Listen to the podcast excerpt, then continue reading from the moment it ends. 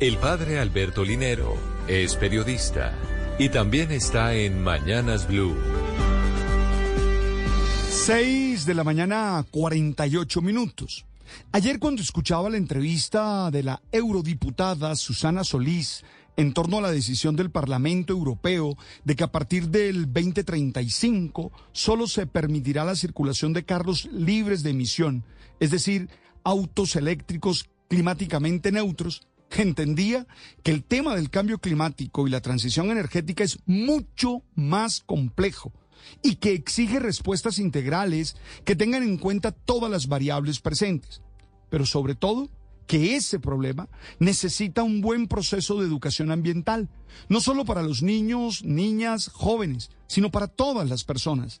Sin esa formación, se queda expuesto uno a discusiones y a debates extremistas y hasta fanáticos, que muy poco aportan a la solución de una realidad que de verdad amenaza a la humanidad.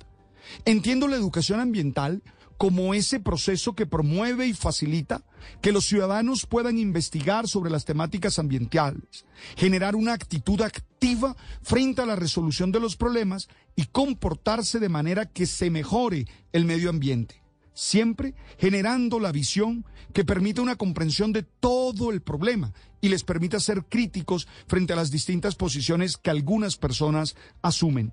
Oye, se requiere trabajar en la conciencia y en la sensibilidad entre el ambiente y los desafíos ambientales, teniendo conocimiento y entendimiento del ambiente y los problemas, desarrollando actitudes de preocupación por el ambiente y de motivación por mejorar o mantener la calidad ambiental y desarrollar habilidades para identificar y contribuir a resolver esas situaciones lo cual siempre ocasiona una participación en actividades que contribuyan a resolver los desafíos.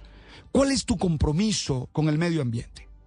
¿Qué haces tú particularmente en tu vida diaria para cuidar el planeta como casa común? ¿Te has formado en educación ambiental? No olvides que una manera de mostrar tu formación y compromiso ambiental es aplicar las tres R, reducir la cantidad de productos que llegan al final de su vida útil, reutilizar productos o algunas de sus partes que de otro modo se convertirían en residuos y tercera R, reciclar las materias primas.